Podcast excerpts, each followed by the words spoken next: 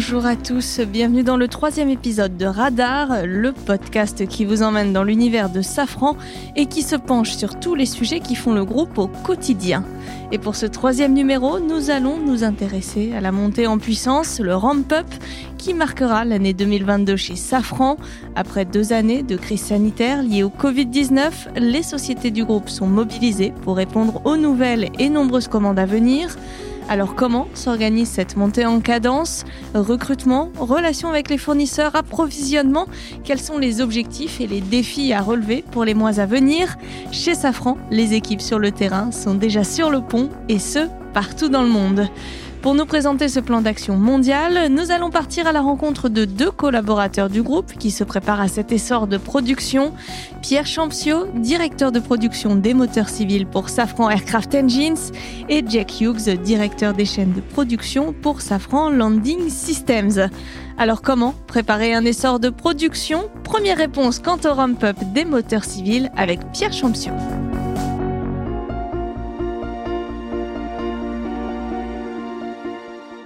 Bonjour Pierre. Bonjour. Merci euh, de nous accueillir ici sur le site de Safran Aircraft Engines de Villaroche où l'on assemble le fameux moteur LEAP.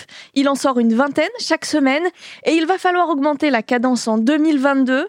On va voir avec vous comment faire face à ce ramp-up des moteurs civils. Bienvenue après quasiment deux ans de crise sanitaire qui, on le sait, a fortement impacté l'aviation civile.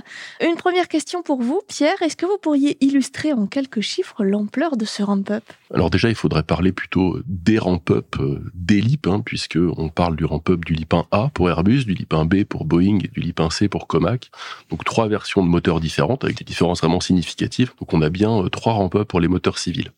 Ensuite, il faut aussi parler de re-ramp-up en réalité, puisque euh, on a déjà réalisé un premier ramp-up de 2016 à 2020 après, ben, il y a eu effectivement la crise sanitaire dont vous parliez, qui a entraîné une baisse des volumes, hein, puisqu'on a livré en 2020 et 2021 environ 800 moteurs LIP. Et là, l'enjeu du ramp-up, c'est de remonter progressivement pour revenir à des cadences de 2000 moteurs en 2023. Et puis c'est des chiffres qui sont très élevés et qui sont rapprochés du niveau de carnet de commande, puisque à fin 2021, il y avait 10 300 moteurs LIP en commande. Donc on a encore de belles années devant nous. Au montage, euh, quels sont les secteurs concernés par cette euh, montée en cadence et comment vous y euh, préparez-vous? Avant de parler de Safran, un petit mot pour rappeler qu'on produit le moteur LIP en partenariat avec General Electric dans le cadre de CFM. Et donc évidemment, GE produit la moitié des moteurs LIP en termes de montage. Et donc c'est un enjeu premier que GE réussisse également sur un up Pour revenir sur Safran, eh bien d'abord, c'est la quasi-totalité des équipes du montage qui sont impactées. À Villaroche, où nous sommes là, où on va retrouver les lignes de montage, mais également les bancs d'essai et l'ensemble des services supports qui sont indispensables au bon déroulement de ce ramp-up.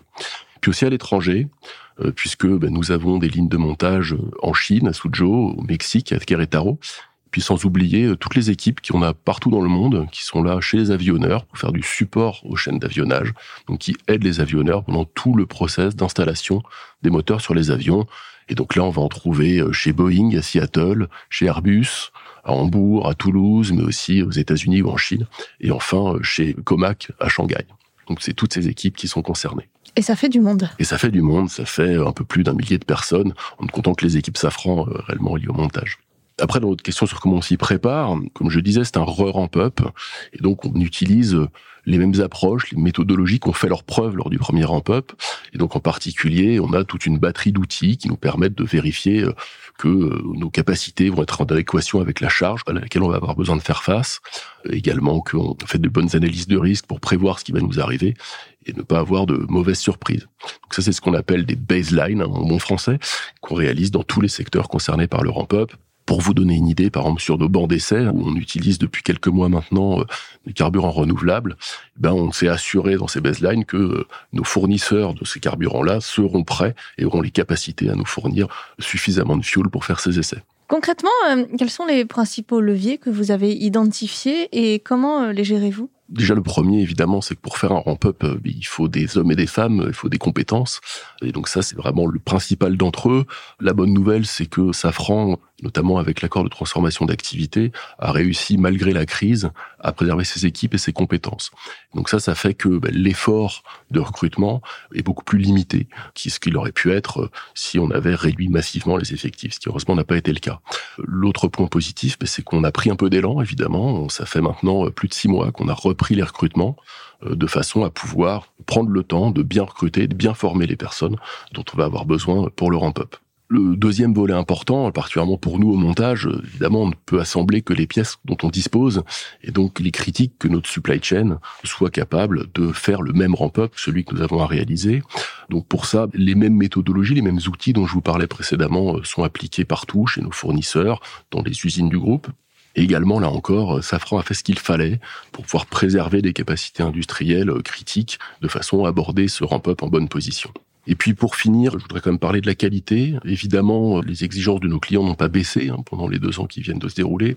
Et puis, euh, des problématiques qualité, c'est toujours un très grand frein pour faire un ramp-up, c'est toujours un grand frein pour produire. Et donc, bah, il est indispensable d'y travailler.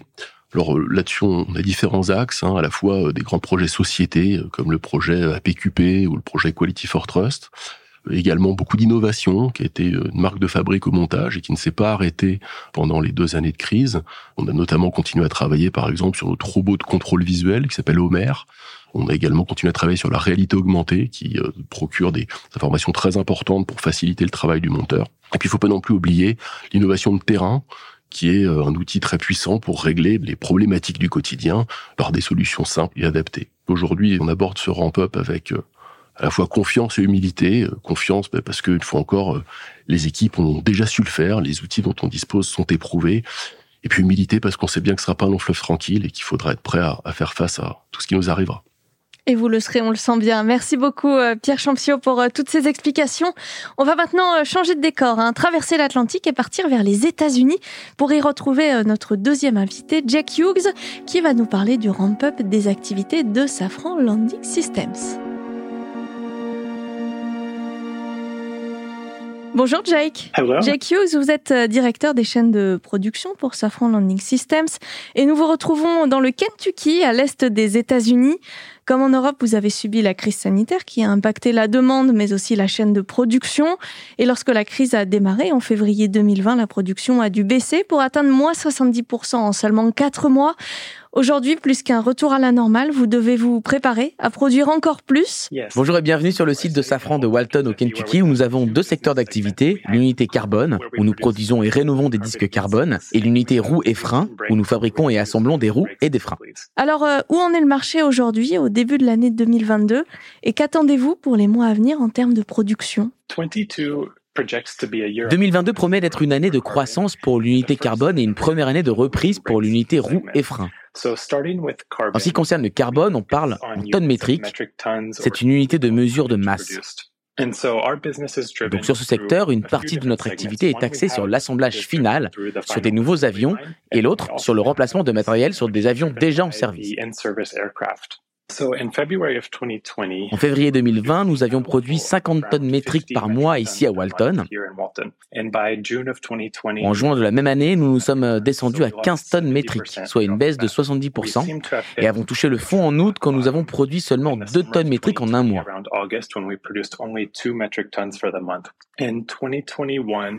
En 2021, nous avons entrevu une petite remontée entre les premiers et deuxième trimestres.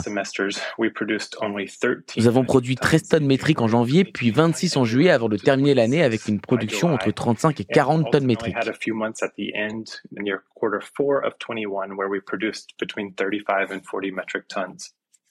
En 2022, nous prévoyons de produire une moyenne de 40 tonnes métriques par mois, ce qui signifie une remontée de 80% si cela se confirme.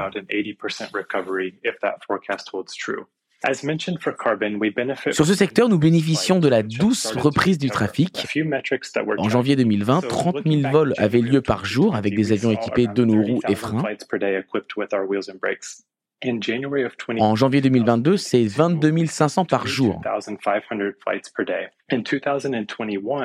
En 2021, il y a eu un rebond du trafic européen qui a bien repris à la fin de l'été.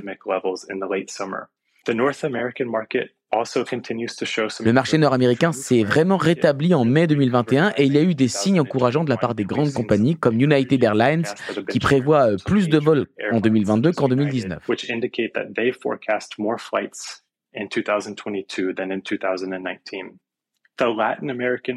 L'Amérique latine, qui est également un marché important pour nous, montre des signes encourageants depuis le quatrième trimestre 2021. Ajoutons à cela que les commandes de l'armée américaine ont aidé à garder un certain niveau de production pendant les mois de crise. Sur les secteurs des roues et des freins, nous étions à 14 000 produits assemblés en 2019. En 2020 et 2021, ce secteur a été lourdement impacté.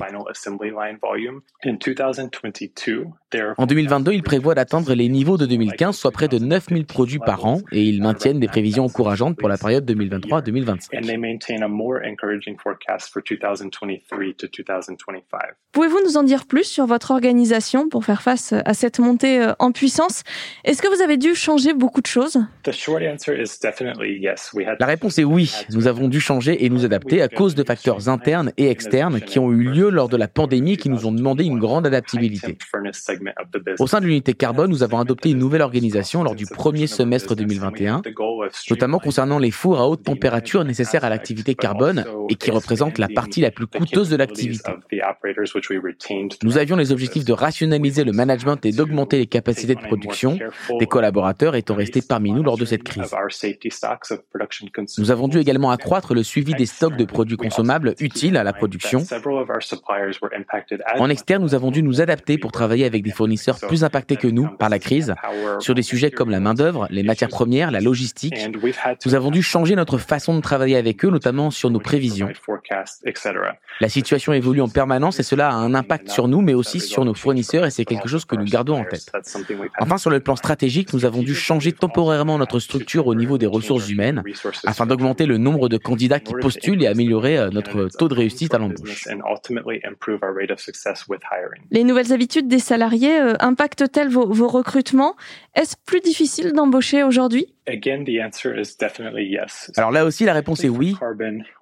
Pour le secteur carbone, nous avons vu notre main-d'œuvre baisser de 20% en 2020 lors du début de la pandémie, puis une deuxième baisse de 15% en 2021. Ce qui a commencé à être important car nous vivions un début de reprise.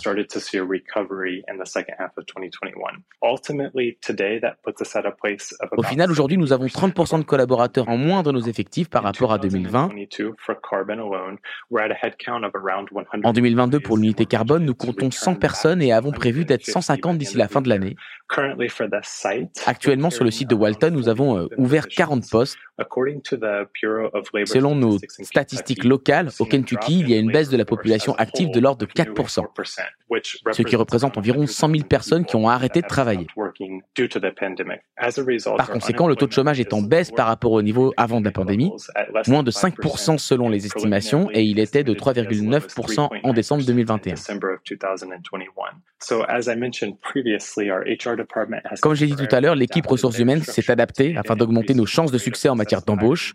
Nous devons maintenant continuer à montrer que Safran Lending System est un endroit où il fait bon travailler en mettant en avant nos équipes et en publiant nos offres sur les réseaux. Une chose que nous avons également observée et qui est intéressante, c'est que fin 2021, début 2022, nous avons vu des personnes qui avaient quitté l'entreprise pour des raisons diverses en 2020 se renseigner et même revenir sur notre site. C'est aussi plutôt encourageant. Merci à vous, Jack Hughes, et merci à Pierre Champsio d'avoir été nos deux radars du jour sur le sujet du ramp-up. À très bientôt pour un prochain épisode.